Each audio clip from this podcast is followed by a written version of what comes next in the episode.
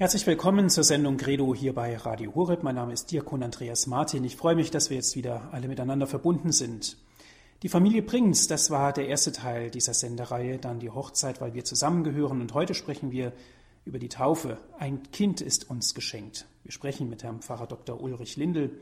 Er ist Hauptabteilungsleiter in der Diözese Augsburg im bischöflichen Ordinariat, Hauptabteilung 3 Kirchliches Leben und zugleich auch Wallfahrtsseelsorger in Bieberbach. Herr Pfarrer Lindel, herzlich willkommen. Herr Diakon Martin, auch Ihnen herzliches Willkommen und auch ein herzliches Willkommen unseren Hörerinnen und Hörern, die uns zu dieser Credo-Sendung am Radio zugeschaltet sind. Ein Kind ist uns geschenkt. Über die Taufe sprechen wir dann auch. Zunächst, ein Kind ist uns geschenkt. Worin liegt denn der Ursprung eigentlich des Lebens? Wenn Sie das Leben anschauen, so wie wir es erleben, und da genügt ja gerade in diesen frühherbstlichen Tagen der Blick hinaus in die Schöpfung, wir erleben das Leben in seiner Fülle, Farben, Formen, eine geradezu großartige Fülle an Leben. Und wenn ich dieses Leben so, wie ich es wahrnehmen darf, wie ich es erlebe, draußen in der Schöpfung anschaue und auf mich wirken lasse, dann werde ich nicht an den Zufall glauben, dass wir in einer Welt leben, die so vielfältig ist, so vollendet, harmonisch. Dann denke ich daran, dass es einen Gott geben muss, einen Schöpfer der Schöpfung. Nicht der Zufall steht für mich am Anfang, sondern der Schöpfer. Das gilt ganz besonders natürlich im Blick auf den Menschen. Das, was uns manchmal verloren geht, diese Ehrfurcht vor der Schöpfung, die Ehrfurcht auch vor dem Leben, weil sie sich eben einem Gott verdankt, der ein Freund des Lebens ist, ein Liebhaber des Lebens geradezu. Diesen Gedanken finde ich immer wieder wunderschön ausgedrückt im Psalm 8, den ich sehr gern bete. Da sprechen mich die Worte des Beters unglaublich an. Was ist der Mensch, dass du an ihn denkst? Des Menschen Kind, dass du dich seiner annimmst. Du hast ihn nur wenig geringer gemacht als Gott, hast ihn mit Herrlichkeit und Ehre gekrönt. Da spricht einer groß vom Leben, da spricht einer ganz groß vom Menschen, weil der Mensch eben nicht Produkt des Zufalls ist. Und weil der Mensch auch nicht gemacht wird, sondern weil der Mensch Ausdruck des Willens Gottes ist, ja, ich will, dass du lebst. Und das Schöne ist, wenn Sie einen Blick für die Menschen haben, jeder Mensch ist einmalig. Gott gibt ja nicht in Serienproduktion.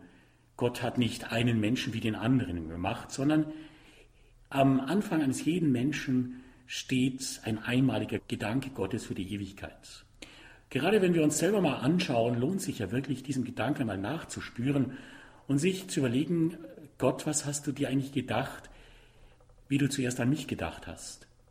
Du hast mich erdacht, du hast mich bejaht und gewollt und dann hast du mich ins Leben gerufen. Was steckt da für ein Ursprung? Ja, was steckt da für eine Würde dahinter? Und darum ist es für mich einfach wichtig, dass uns dieses Leben in der Schöpfung und ganz besonders das Leben des Menschen heilig bleibt. Es hat einen heiligen Ursprung, denn der Ursprung allen Lebens ist Gott. Und darum muss das Leben des Menschen auch geschützt werden. Es muss uns heilig sein und heilig bleiben vom ersten Augenblick der Zeugung bis zu seinem letzten Atemzug. Aber nicht nur das Leben ist Geschenk, das Leben ist heilig, auch die Liebe ist es. Die Liebe sollte auch uns heilig bleiben, denn auch die Liebe kommt von Gott. Ja, die Liebe ist in ihrem Herzen göttlich. Gott ist die Liebe.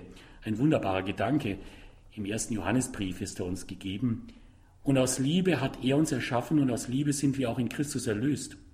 Die Liebe Gottes dürfen wir weiterlesen.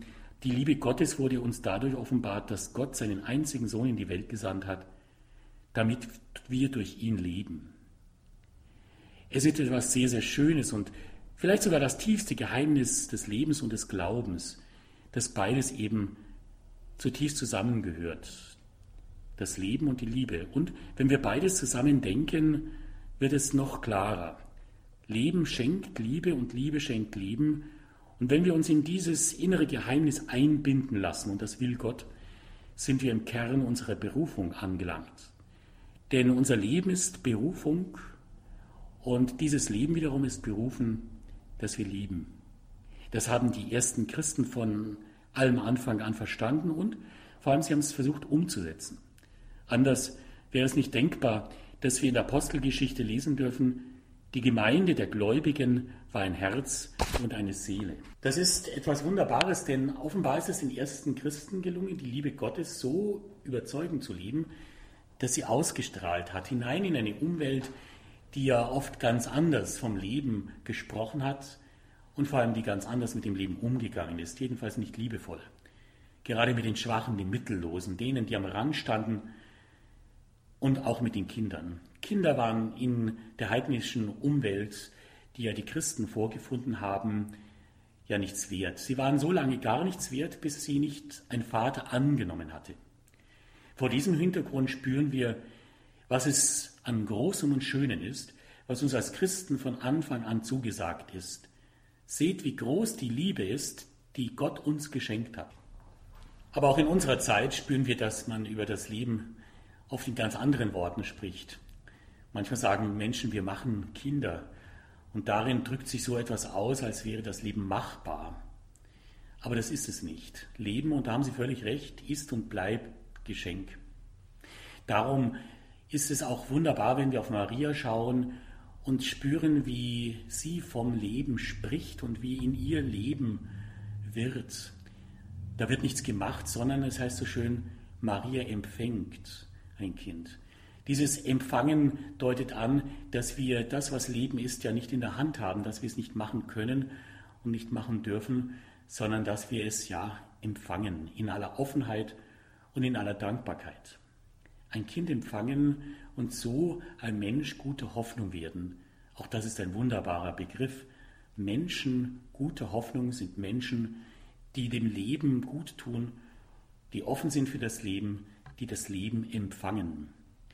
Papst Franziskus hat in seinem nachsynodalen Schreiben Amoris Laetitia diesen Gedanken wunderbar ins Wort gebracht.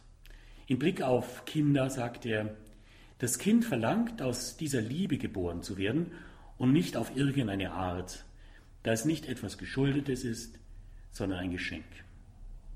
In unserer Zeit, wie gesagt, wird oft vom Machen geredet und wir können ja auch immer mehr machen. Und Menschen machen auch immer mehr, obwohl sie das eigentlich gar nicht machen dürften, auch das Leben. Die Reproduktionsmedizin ist da nur ein Beispiel dafür, dass plötzlich etwas in den Bereich des Machbaren gerät, was doch zutiefst Geschenk ist. Es gibt vieles, was machbar ist, Herr Pfarrer Lindel, Menschenmachbares in die Tat umzusetzen, ein Kind zu bekommen. Sie haben gerade das Wort Reproduktionsmedizin erwähnt. An sich ein Widerspruch, Medizin und Reproduktion. Wie steht denn die Kirche zu diesem doch eher heiklen Thema? Die Kirche greift den Gedanken auf, dass das Leben eben nicht sich dem Menschen selbst verdankt, dass das Leben nicht gemacht werden kann und nicht machbar ist und auch nicht reproduziert werden kann.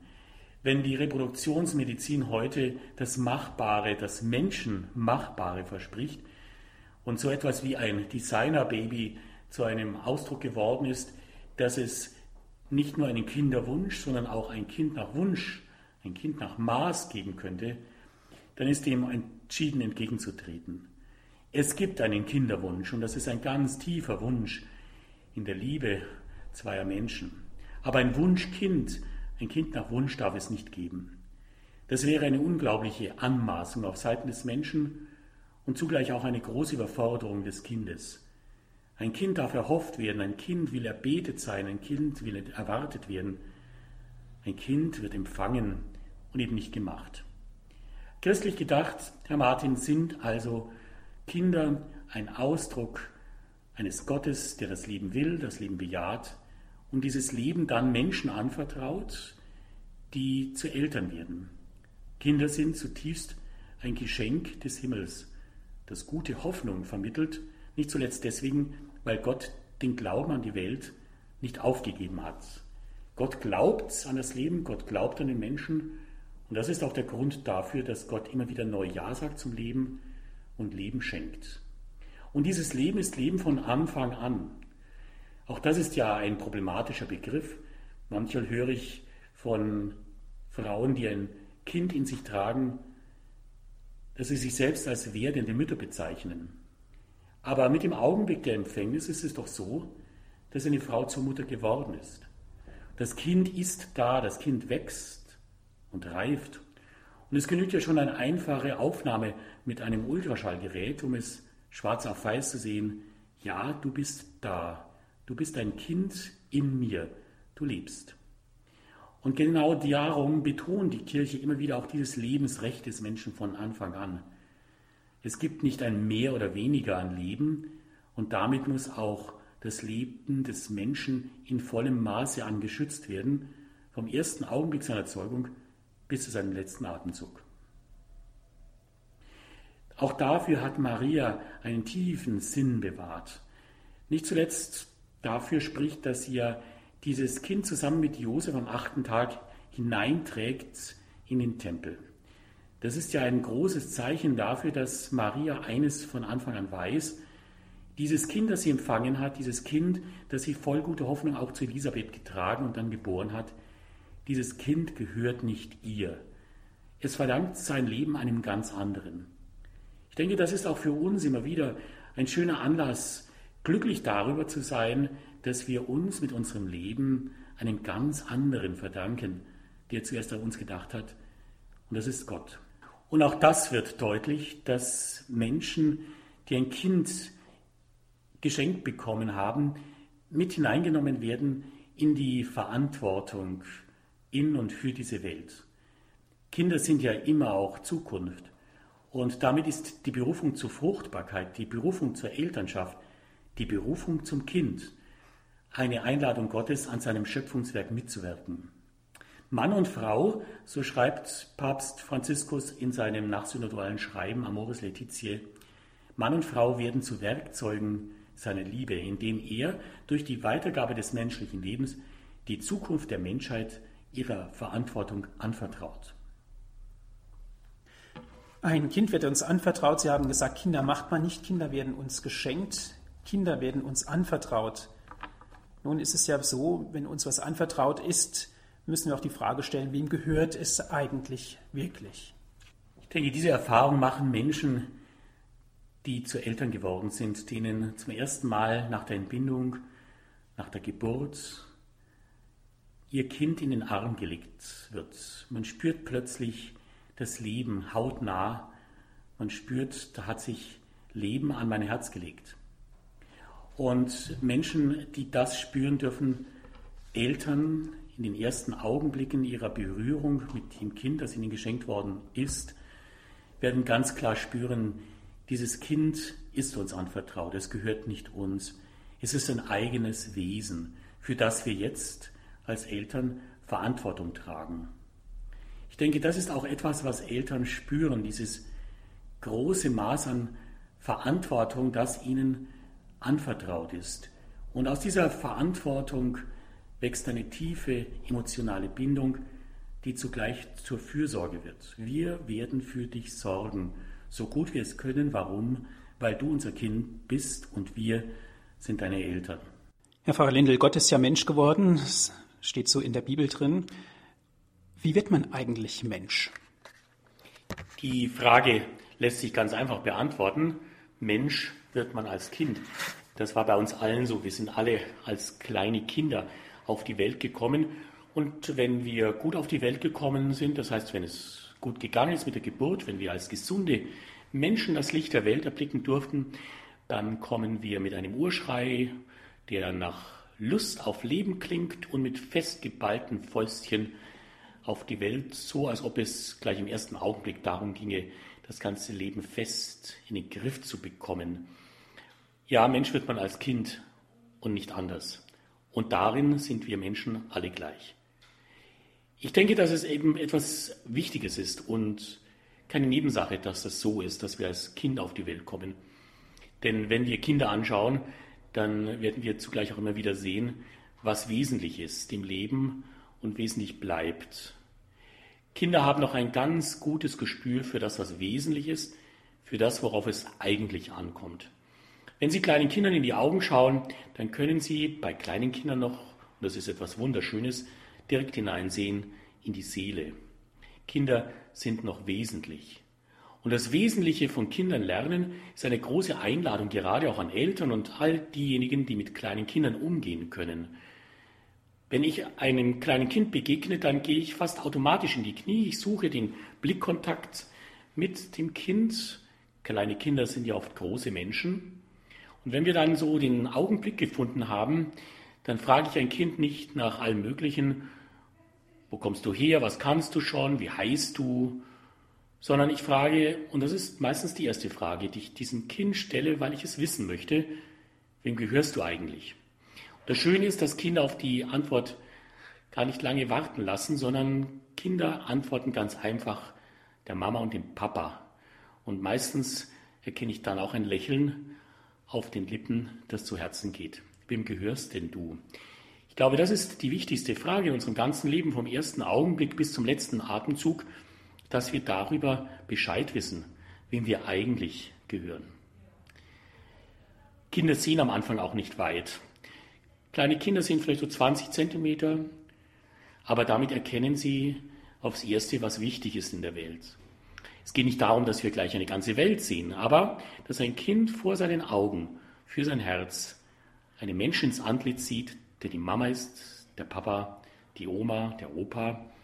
Das lässt dieses Kind spüren, ich bin einmalig. Und das Antlitz von der Mama, vom Papa, gibt mir das Gefühl, du gehörst zu mir und ich gehöre zu dir. Wenn später Kinder im Grundschulalter gerne erzählen, was sie alles können, was sie schon gelernt haben, dann ist das auch gut. Kinder sollen ja auch etwas lernen können. Aber darüber hinaus sollten sie für ein ganzes Leben lang diese Mitgift an Urvertrauen aus ihrer Kindheit mitnehmen, dass es da Menschen gibt, zu denen sie gehören. Gott wird Mensch. Sie haben es anfänglich gesagt, Gott wird Mensch natürlich auch als Kind. Und er war wirklich Kind, nackt in dieser Krippe in Bethlehem. Es hat vieles gefehlt, aber was nicht gefehlt hat, war eine Mutter und Josef, Menschen, die zu diesem Kind gestanden haben, die für das Kind da waren. Und Jesus, dieser Mensch gewordene Sohn Gottes, offenbar wollte Gott für seinen Sohn nicht auf eine Mutter und auf einen Nährvater verzichten. Dieser kleine Jesus hat vom ersten Augenblick sehen und spüren dürfen, ja, es gibt für mich Menschen, die für mich da sind. So wie er dann Menschen spüren lassen konnte, dass er für sie, dass er für uns da ist. Jesus hat später den Erwachsenen deutlich ins Stammbuch hineingeschrieben, dass es ihm nicht darauf ankommt, dass wir möglichst erwachsen werden, intelligent, gescheit. Es kommt auch nicht darauf an, was wir am Ende haben und können und sind, sondern es geht darum, dass wir eines nicht verlernen, Kind sein. Dieses Kindsein oder wieder neu Kind werden ist deswegen wichtig, weil es uns in den Himmel bringt.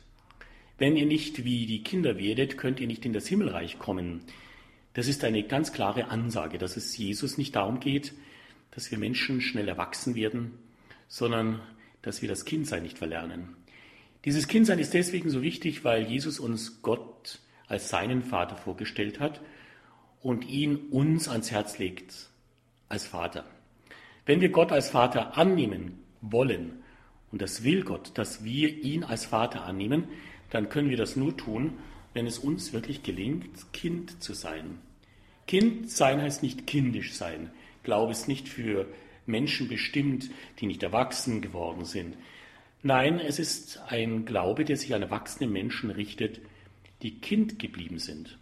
Dieses Kindsein, wie gesagt, wir lernen es ja unmittelbar von kleinen Kindern, bedeutet eben so vieles. Es bedeutet Vertrauen können, geborgen sein, lieben können, geliebt werden, Liebe schenken, staunen können, Erwartungen haben.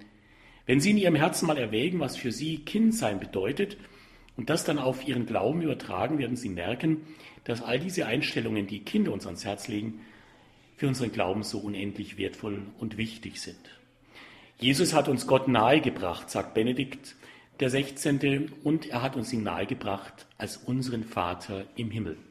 Ihn dürfen wir im Glauben bekennen, aber noch mehr sollen wir ihn in unserem Herzen lieben, so ganz einfach, unmittelbar und unverstellt, wie ein Kind seinen Vater liebt.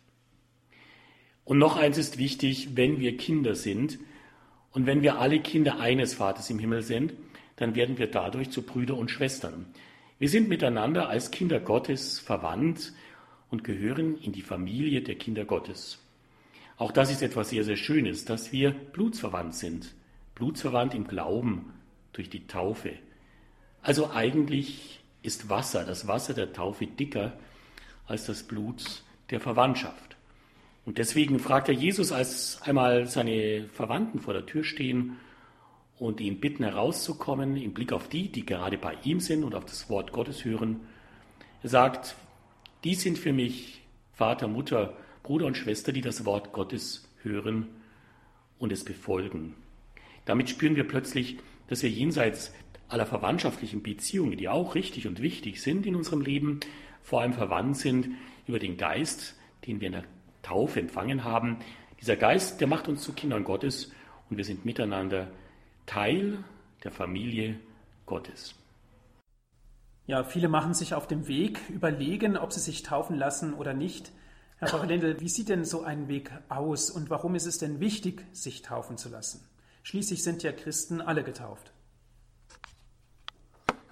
Menschen werden auf Christus aufmerksam, sie werden neugierig, sie wollen Christus noch mehr kennenlernen, sie wollen ihren Glauben an Jesus Christus vertiefen. Ich möchte noch mehr zum Glauben an dich kommen.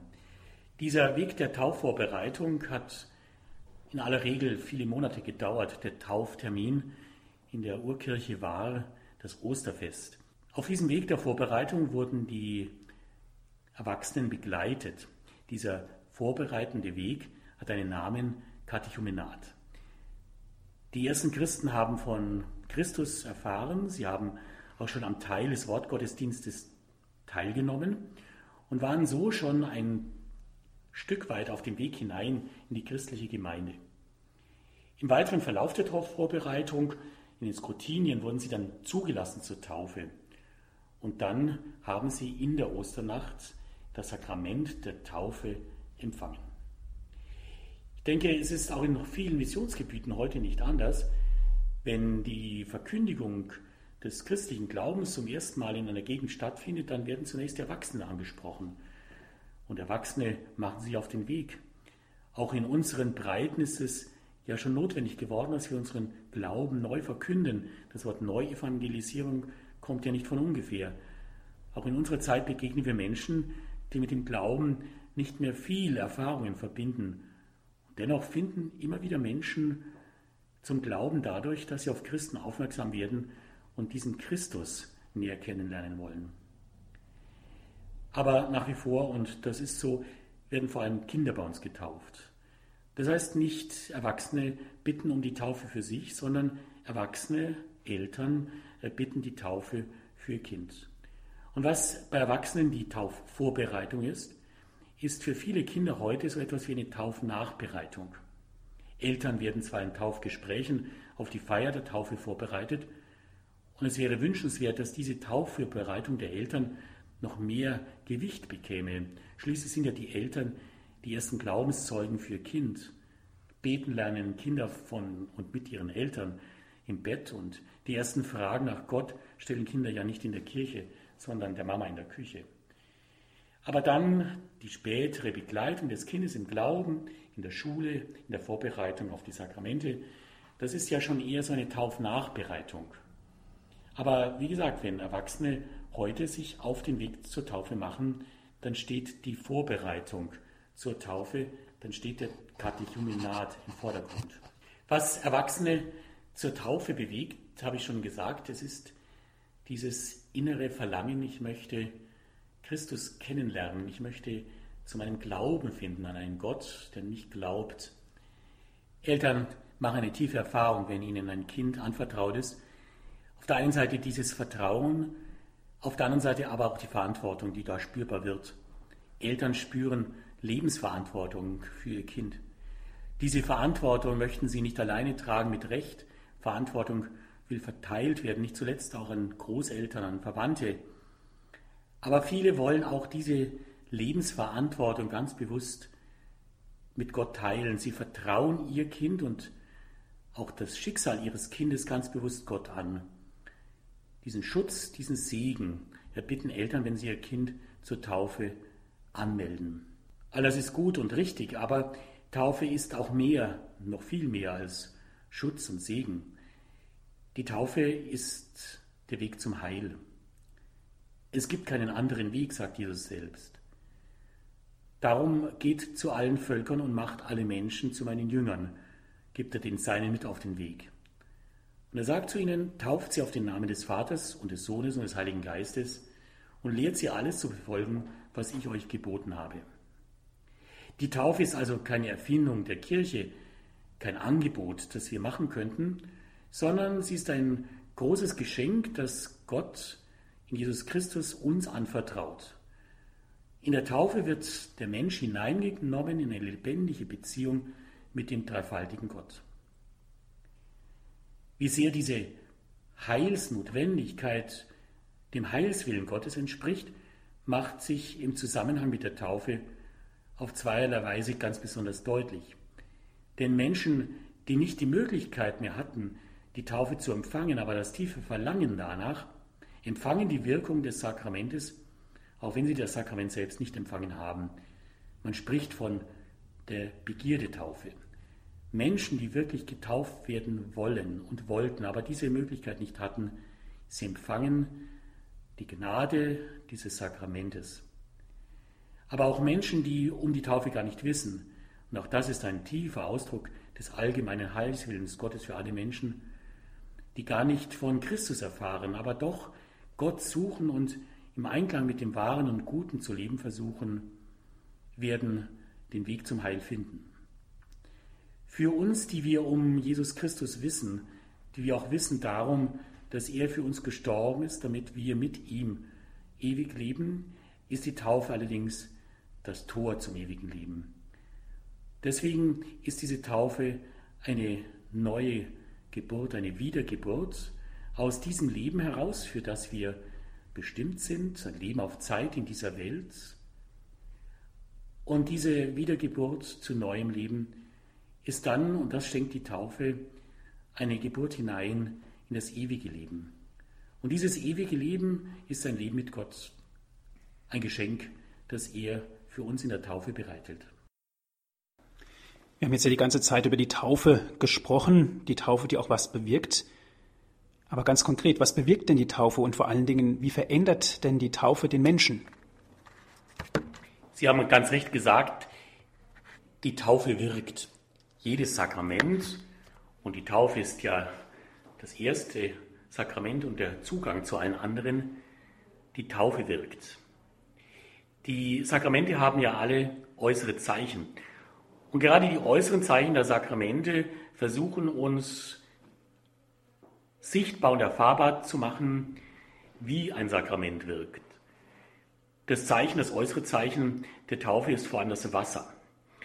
Natürlich ist es heute bei der Taufe von kleinen Kindern in unseren Breiten in der Regel, dass man nur ein wenig Wasser nimmt, etwas Wasser zum Taufen, das mancherorts noch angewärmt wird. Aber früher und in manchen Gegenden auch heute noch wurden und werden Menschen, Erwachsene zumal, auch durch Untertauchen getauft. Dieses Eintauchen, Untertauchen, Auftauchen in Wasser, im Wasser der Taufe, macht deutlich, was die Taufe bewirkt. Es ist tatsächlich ein Eintauchen, Untertauchen und ein Wiederauftauchen. Das Wasser an sich ist ja ein sehr ambivalentes Zeichen. Auf der einen Seite ist Wasser etwas Lebendiges, etwas Erfrischendes, etwas, das den Menschen ganz einfach gut tut, Reinigung schenkt. Aber Wasser ist auch ein Zeichen von Untergang. Wasser hat auch etwas Lebensbedrohliches an sich. Wasser kann begraben. Auch das darf man bei der Taufe nicht vergessen, um den Gehalt der Taufe und ihre Wirkung zu verstehen.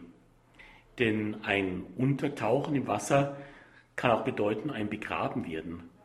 Und ein Auftauchen aus diesen Fluten des Wassers kann etwas zum Ausdruck bringen, das ich mit wiedergeboren, neugeboren werden bezeichnen möchte. Und darum geht es tatsächlich beim eigentlichen Geschehen der Taufe, dass der alte Mensch begraben wird mit Christus.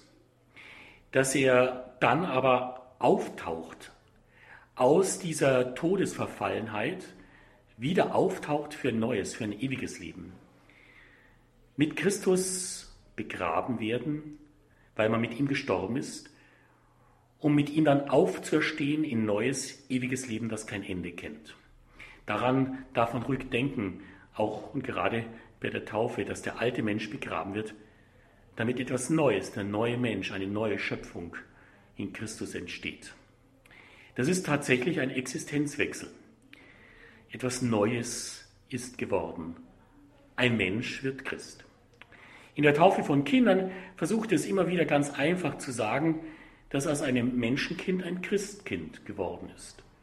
Da geht ein gewisses Schmunzeln durch die Runde, aber es ist tatsächlich so, die Wirkung der Taufe ist, dass durch die Taufe der Mensch Christ wird.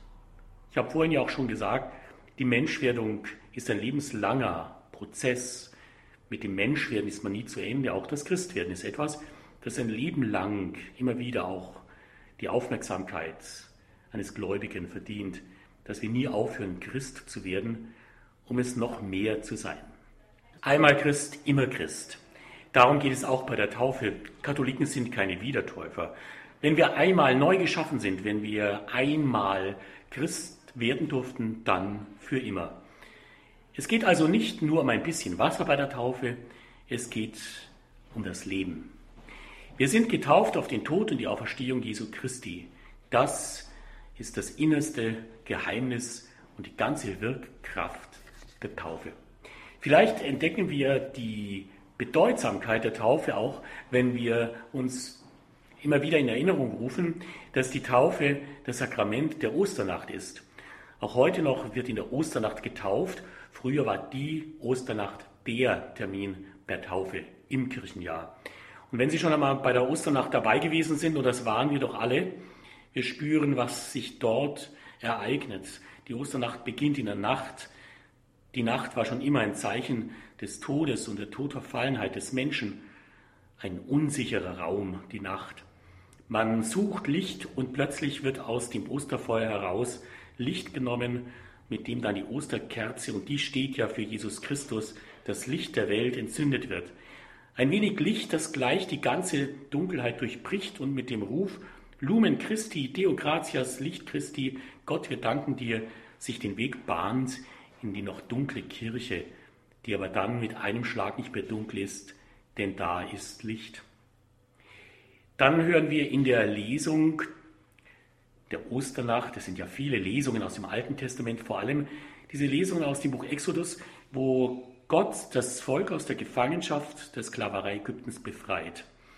Letztendlich will das auch die Taufe. Die Taufe will den Menschen befreien, nicht nur aus der Gefangenschaft in einem fernen Land, sondern aus der Sklaverei des Todes, aus den Fesseln des Todes befreit die Taufe. Ein Vorbild dessen, was sich dann in der Taufe wirklich ereignet, war tatsächlich die Befreiung aus der Gefangenschaft, dieses große befreiende Heilsereignis des Volkes Israel. In der Osternacht bahnt diese Lesung aus dem Buch Exodus dem den Weg, den wir dann als den auferstandenen Herrn im Evangelium begegnen dürfen. Jesus lebt, mit ihm auch ich. Tod, wo sind nun deine Schrecken? Das ist ja auch ein Lied, das die Osterfreude am Ende des Ostergottesdienstes so strahlkräftig zum Ausdruck bringt. Darum geht es also und dieses große Geheimnis vom Dunkel in das Licht, vom Tod zum Leben im Glauben zu ergreifen, das drücken die Menschen der Osternacht im Glaubensbekenntnis aus. Das ist unser christlicher Glaube, der Glaube an das Leben, der Glaube an die Auferstehung. Und nach diesem Glaubensbekenntnis wird es dann auch sein, dass Menschen getauft werden. Das Taufwasser ist bereitet, die Osterkerze ist dreimal hinabgestiegen in dieses Wasser und wieder aus diesem Wasser aufgetaucht. Ja, Jesus ist selbst getauft worden, ein dramatisches Ereignis. Auch das spüren wir in der Osternacht. Und wie gesagt, dann, wenn dieses alles gefeiert worden ist, empfangen Menschen die Taufe. Wir spüren also, was in der Taufe drinsteckt. Aus dem Menschen wird ein Christ. Und damit nicht nur ein Christ, der seinen Glauben bekennt, sondern wirklich ein Christ, in dem Christus lebt. Das heißt ja so schön, wir heißen nicht nur Kinder Gottes, wir sind es auch. Und wir glauben nicht nur an Christus, mit der Taufe lebt Christus in uns. Wir heißen Christen, wir sind es. Sich das einmal bewusst zu machen, dass in jedem von uns, die wir getauft sind, Christus lebt und noch mehr leben will, macht eines deutlich, dass wir zumindest eine Lebensgemeinschaft mit Christus sind und als Christen eine Lebensgemeinschaft miteinander durch ihn. Der Apostel Paulus spricht darum im ersten Korintherbrief in seinem zwölften Kapitel auch davon, dass wir alle zusammengehören, wie die Glieder eines Leibes zum Leib gehören. Jedes Glied ist ja anders, aber alle gehören sie zu diesem einen Leib. So gehören wir zur Gemeinschaft der Glaubenden, zur Gemeinschaft der Kirche. Und das Haupt, das Haupt ist Christus. Ich denke, es ist auch ein schöner Gedanke, der die Wirksamkeit der Taufe noch einmal von einer anderen Seite her ins Licht hebt, dass wir nicht nur für uns selbst Christ werden, ein Christ ist kein Christ, sondern dass wir hineingetauft werden in eine Glaubensgemeinschaft, die zutiefst Lebensgemeinschaft mit Christus ist und untereinander. Letztendlich ist darum Taufe ein ganz persönliches, ein sehr individuelles Geschehen, aber zugleich auch eines, das uns hineinnimmt in eine große Gemeinschaft all derer, die in und durch die Taufe mit Jesus Christus zu Gott gehören. Also schauen wir doch mal auf die Zeremonie der Taufe. Wie läuft denn eine Taufe ab? Was geschieht denn da ganz genau? Wenn Sie an Ihre letzte Taufefeier denken, dann fällt es Ihnen auf, die Taufe ist ein richtiger Weggottesdienst. Wir begehen die Taufe. Es ist ein Weg, der nicht in der Kirche beginnt, sondern ganz bewusst vor der Kirche. Denn durch die Taufe wird ein Mensch hineingeführt in die Glaubensgemeinschaft der Christen, hineingenommen in die Kirche. Aber nicht einfach so, sondern ganz bewusst hält man vor der Kirche inne. Ein erstes großes Zeichen ist gewiss das Kreuzzeichen. Wir beginnen im Namen des Vaters, des Sohnes und des Heiligen Geistes. Und dieses erste Zeichen ist ein gutes Vorzeichen, ein Pluszeichen, wie wir aus der Mathematik wissen. Das nächste ist dann eine Frage, die eigentlich überflüssig klingt, aber sehr, sehr inhaltsreich und tief ist. Die Frage, welchen Namen haben Sie Ihrem Kind gegeben? Ein Kind weiß, wenn die Mama ruft. Es ist etwas Schönes, dass ein Kind die Stimme der Mutter, eine Stimme des Vaters kennt und dann auch kommt. Diese Frage nach dem Namen verdeutlicht noch einmal, was ich eingangs gesagt habe, dass jeder Mensch von Gott einmalig erdacht, erschaffen, ja, dass jeder Mensch einmalig gerufen und berufen ist zum Leben. Das wünscht man jedem Menschen, der sich taufen lässt, auch unseren Kindern, dass sie hineinwachsen in eine ganz lebendige Beziehung zu Gott, dass sie spüren, ich bin von Gott gerufen, hineinberufen in ein Leben, nicht zuletzt ja vor allem auch mit ihm sich von Gott angesprochen fühlen. Das ist der Hintergrund, warum ich die Frage nach dem Namen stelle. Das zweite, eine Frage an Eltern, weil das Kind ja sich noch nicht äußern kann, noch keinen Taufwillen aussprechen kann. Was erbitten Sie für Ihr Kind? Die Eltern antworten die Taufe. Und damit entscheiden sie sich ja wie in anderen Fragen der Erziehung auch für ihr Kind. Und ich glaube, Gerade Eltern, die um die Taufe bitten, die diesen Taufwunsch für ihr Kind haben, drücken aus, dass der Glaube zu dem dazugehören soll, was dem Kind von allem Anfang an mitgegeben werden soll, hinein in das Leben. Die Taufe ist kein Selbstläufer, man muss dem Kind helfen, dass es in Glauben hineinfindet. Darum schließt sich gleich die nächste Frage an, die darauf abzielt, ob die Eltern auch bereit sind, ihrem Kind zu helfen, damit es auch wirklich hineinwachsen kann in den Glauben, um aus dem Glauben dann heraus sinnerfüllt zu leben. Und darauf erwarten wir die Antwort ja. Eine ähnliche Frage stelle ich dann auch den Patinnen, den Paten. Sie sollen ja als Wegbegleiter gerade im Glauben dem Kind helfen, zu seinem eigenen Glauben zu finden. Und das gelingt am besten dadurch, dass man mit dem Kind glaubt, dass man dem Kind das Christsein vorlebt so überzeugend, dass das Kind diesen Glauben im wahrsten Sinne des Wortes dann auch abnimmt und für sein eigenes Leben annimmt. Nach diesen Fragen, die von Eltern und Paten bejaht werden, geht es dann tatsächlich einen entscheidenden Schritt weiter hinein in die Kirche. Es schließt sich der Wortgottesdienst an. Eine Lesung aus der Heiligen Schrift dieser nächste Teil der Taufliturgie verdeutlicht, dass Glauben vom Hören kommt. Ich muss erst von Gott hören. Muss erst ein Hörender sein von einer Botschaft, die sich im Wort offenbart. Wir sind ja eine Offenbarungsreligion, die sich im Wort offenbart. Das Wort ist Fleisch geworden in Jesus Christus. Und darum hören wir ein Wort Gottes, ein Wort des lebendigen Gottes. Dieses Wort Gottes, das die Gemeinde dann erreicht, wird in einer Ansprache ausgelegt, verständlich gemacht. Und im Anschluss daran kommt etwas, was sehr berührend ist. Selbst Menschen, die der Kirche und dem Glauben fernstehen, werden von diesem Zeichen sehr berührt, denn jetzt sind die Eltern, die Paten ja die Taufgemeinde eingeladen, dieses Kind zu segnen, ein Zeichen des Segens, ein Kreuzzeichen auf die Stirn des Kindes zu zeichnen. Der Taufspender beginnt damit und lädt dann die anderen ein, auch zu segnen. Hier spürt man jenseits aller Worte im Segenszeichen, wie gut es tut, wenn ein Mensch gesegnet wird und wie schön es ist, wenn wir segnen. Dazu sind wir ja berufen, dass wir zum Segen werden. Und das wird diesem Kind mitgewünscht, gleich zu Beginn der Taufliturgie. Der nächste tiefe Schritt noch weiter hinein in die Tauffeier ist die Allerheiligen-Litanei. Wir glauben ja an die Erde, wir stehen mit beiden Beinen auf dem Boden dieser Erde, aber zugleich sind wir als Christen ja auch dazu berufen, das zu suchen, was droben ist. So sehr wir in dieser Welt zu Hause sind, unsere Heimat ist im Himmel. Und deswegen öffnen wir uns in der Allerheiligen Litanei für den Himmel, für die Menschen, die uns schon voraus sind, die wir ganz bewusst hereinrufen in die Taufgemeinde.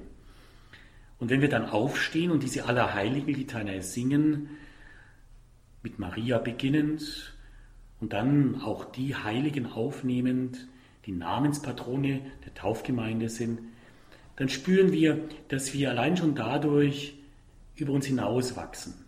Der Himmel über der Erde gibt dem Leben ganz andere Horizonte und als Christen sind wir dazu berufen, himmelwärts zu wachsen, über uns selbst hinaus. Nach der Allerheiligen Litanei, oft für den Himmel, lohnt es sich dann, auch Fürbitte zu halten. Wir beten für Täufling. Und es ist schön, wenn man dieses Gebetsanliegen gemeinsam ins Gebet nimmt. Und wir spüren immer wieder, wenn Eltern, Paten, ja wenn die Taufgemeinde selbst Fürbitten mitbringt, wie viele Anliegen doch auf dem Herzen von Menschen liegen, denen ein Kind anvertraut ist.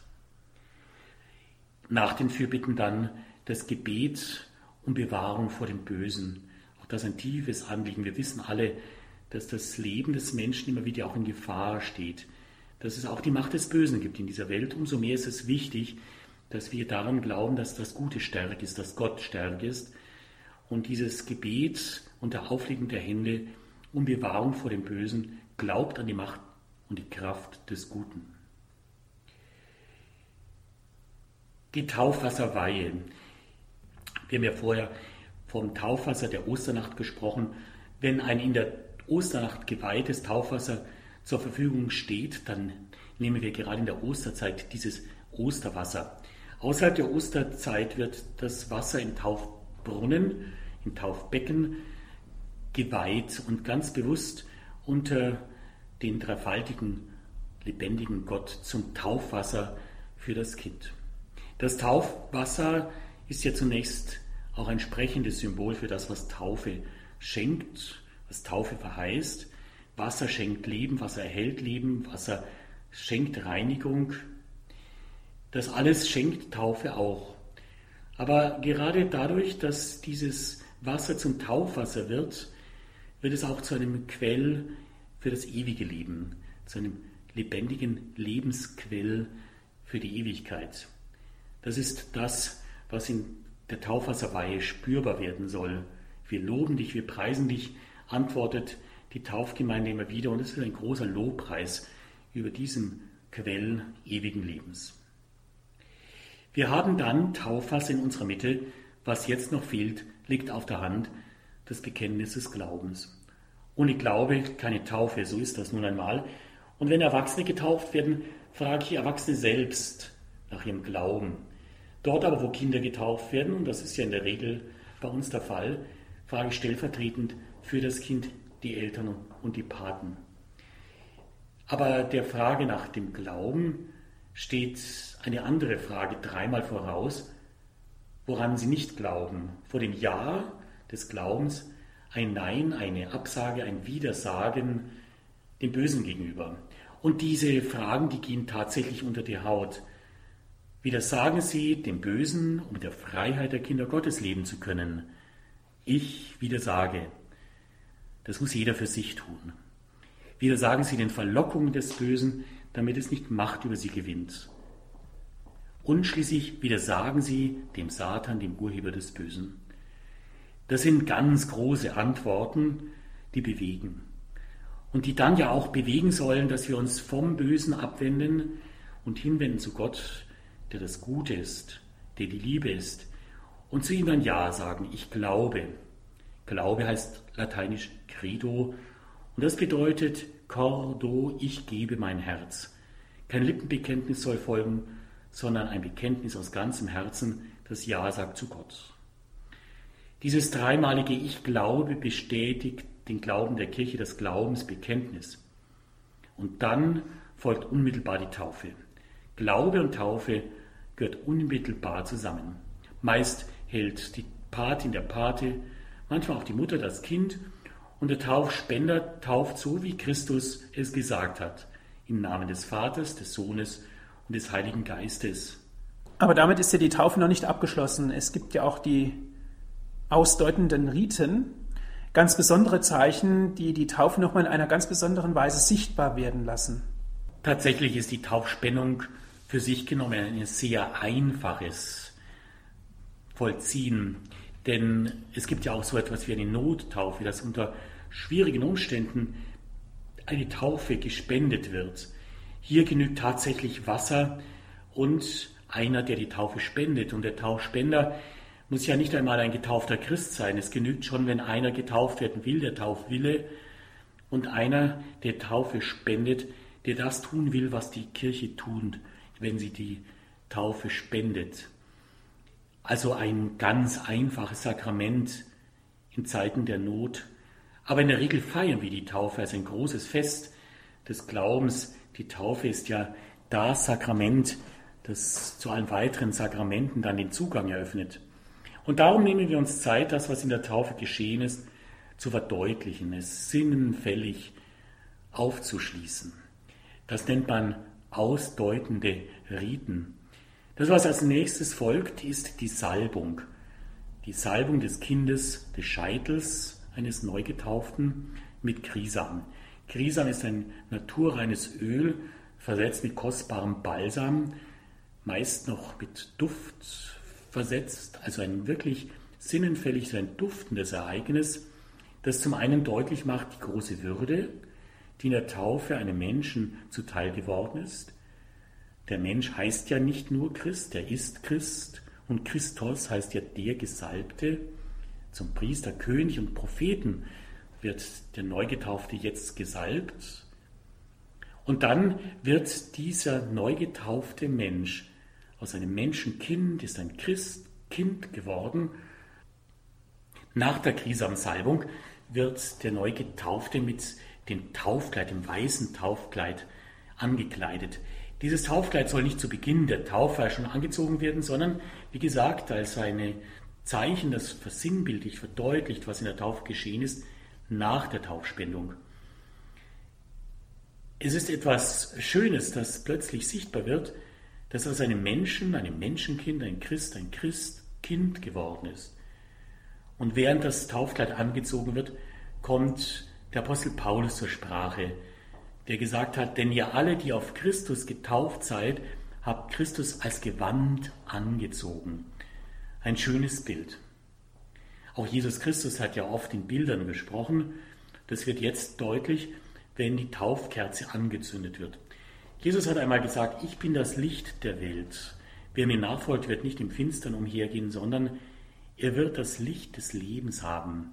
Dieses Lebenslicht des Glaubens ist ja im Grunde genommen ein Überlebenslicht. Und dieses Überlebenslicht, das nehmen wir nicht von irgendwoher, sondern vom Licht der Osterkerze, diesem Zeichen des Überlebens über den Tod. Dieses Lebenslicht, Licht vom Licht nehmen und dann in die Hände des Vaters geben, dieses Licht der Taufkerze. Oft lade ich Kinder ein, dass sie ihre eigene Taufkerze mitnehmen und Licht vom Licht nehmen. Dazu ist letztlich das Licht bestimmt, dass wir das Licht für uns empfangen. Christus leuchtet ein, hat einmal Hans-Urs von Balthasar gesagt, damit wir es da noch ausstrahlen. Und dazu ist dieses Licht wie geschaffen, dass Jesus Christus dieses Licht uns einleuchtet und wir dieses Licht dann ausstrahlen. In der Taufe wird das Licht an den Vater gegeben, dieses Tauflicht, und breitet sich dann aus an alle, die ihre Taufkerze mitgenommen haben. Manchmal ist es so, dass diese Taufkerze letztes Mal leuchtet im Requiem. Aber schon vorher lohnt es sich immer wieder einmal, die Taufkerze hervorzuheben und sie ganz bewusst anzuzünden. Dankbar dafür, dass wir dieses Lebenslicht von Christus in uns tragen, dass Christus in uns leuchtet. Oder wie es so schön heißt, nicht ich lebe, Christus lebt in mir. Ein wunderbares Zeichen, das uns in der Taufkerze geschenkt ist. Das vierte der ausdeutenden Riten ist ein sprechendes Zeichen. Mit dem Ruf Ephata, Ephata ist aramäisch, heißt auf Deutsch öffne dich. Mit diesem Ruf Ephata hat Jesus ja einmal einem Taubstummen die Ohren geöffnet und auch den Mund. Das vollzieht der Taufspender auch in der Taufe. Er bezeichnet die Ohren des Kindes mit einem Kreuz und dann auch den Mund. Und er sagt dazu, wie Jesus Christus den Taubstummen die Ohren geöffnet hat und den Mund, so öffne auch dir deine Ohren, damit du das Wort Gottes hörst und mit deinem Mund dann auch bekennst zum Lob Gottes und zum Heil der Welt. Das wünsche ich auch jedem Neugetauften, dass er das Wort Gottes immer wieder neu hört, dass er in seinem Herzen versteht. Und wovon das Herz voll ist, das ist ja auch ein Wort aus der Heiligen Schrift, davon spricht dann auch der Mund. Darum wird es letztlich ankommen, dass wir von dem Glauben, den wir in der Taufe empfangen haben, dass wir von Christus, der mit der Taufe in uns lebt, Zeugnis ablegen, nicht zuletzt dadurch, dass wir diesen Glauben weitergeben, weiterzählen und so Verkündiger werden des Glaubens an Jesus Christus. Der Weg dann führt vom Ort der Taufspendung hin zum Altar. Die feiernde Gemeinde versammelt sich um den Tisch des Herrn, jener Tisch, an dem dann der Täufling später das Sakrament der Eucharistie empfangen wird und in die Mahlgemeinschaft aufgenommen werden wird. Das Vaterunser, ein gemeinsames Gebet, das noch einmal deutlich zur Sprache bringt, dass es letztendlich darum geht, nicht erwachsen zu werden im Glauben, sondern ein Leben lang Kind zu bleiben in diesem Vertrauen der Kindschaft Gottes. Vater unser im Himmel. Das ist etwas Wunderbares, das uns zugleich auch daran erinnert, dass wir ja miteinander Kinder Gottes sind, dass wir Brüder und Schwestern sein dürfen mit Jesus Christus, dass wir alle Glied des Volkes Gottes sind, dass wir alle miteinander zur großen Familie der Kinder Gottes gehören, weil wir Gott, Abba, unseren Vater nennen dürfen. Auch das ist letztendlich ein tiefes Geschenk der Taufe, dass sie uns hineinnimmt in die lebendige Glaubensgemeinschaft der Getauften, in die Gemeinschaft der Christen weltweit. Nach diesem Vater unser steht dann noch einmal, und das ist auch schön, ein Wort des Segens. Das Kind ist von vielen gesegnet worden, alle, die bei der Taufe dabei waren, vor allem die Eltern, die Paten werden dann noch am Ende der Tauffeier gesegnet. Und dann steht in der Tauffeier oft ein Marienlied noch am Schluss, wo wir ganz bewusst auch die Mutter Gottes um ihren Schutz und um ihren Segen bitten, dass sie mit ihrer mütterlichen Liebe und Fürsorge das Kind und seine Familie begleiten möge. Die Taufe ist ein guter Anfang, ein wichtiger Anfang. Die Taufe ist der Anfang im Glauben für Christen. Aber zugleich ist die Taufe kein Selbstläufer. Wir können nicht sagen, einmal getauft und der Glaube ist für immer sicher. Nein, der Glaube will sich entfalten, Glaube will leben und sich weiterentwickeln. Und deswegen ist es schön, dass wir am Christsein dranbleiben, dass wir ein Leben lang versuchen, noch mehr Christ zu werden. Und das gelingt uns am besten, das habe ich eingangs ja sagen dürfen, im Blick auf Jesus Christus. Auf ihn schauen, auf ihn hören, von ihm ablesen, worum es Gott geht. Ja, herzlichen Dank, Herr Pfarrer Dr. Lindel, für Ihre Ausführungen. Danke auch an alle Zuhörer, dass Sie jetzt mit dabei gewesen sind. Das war die Sendung Credo hier bei Radio Horeb. Wie immer gibt es diese Sendung auch zum Nachhören als CD. Rufen Sie dazu unseren CD-Dienst an unter 08328 921 110. Noch einmal die Telefonnummer von unserem CD-Dienst 08328 921 110. Und wenn Sie von außerhalb Deutschlands anrufen, 0049 vorab wählen, dann weiter mit der 8328921 www.hore.org, unsere Internetadresse. Dort gibt es die Sendung auch bald zum Herunterladen als MP3-Datei www.hore.org. Alle diese Dienste sind kostenlos von uns für Sie. Radio Horeb ist spendenfinanziert. Herr Pfarrer Dr. Lindel, darf ich Sie zum Abschluss dieser Sendung um das Gebet und um den Segen bitten? Wir haben viel nachgedacht über den Glauben, über Eltern, denen ein Kind anvertraut ist. Eltern bewegt viel im Blick auf ihr Kind. Und Eltern haben ihrem Kind viel mitzugeben. Kinder lernen zunächst von ihren Eltern. Was Kinder von ihren Eltern hoffentlich auch lernen dürfen, was Eltern ihrem Kind mitgeben, was Eltern für ihr Kind tun, ist beten. Es ist etwas Schönes, wenn Eltern für ihr Kind beten, es ist etwas Schönes, wenn Kinder mit ihren Eltern beten lernen. Es ist etwas Schönes, wenn in unseren Familien gebetet wird. Und darum ist in den Tauffeiern, die ich Eltern anbieten darf, immer auch der Wunsch nach einem Gebet mit enthalten. Und viele greifen diesen Wunsch ganz persönlich auf und beten am Anfang oder eben auch am Schluss der Tauffeier für ihr Kind.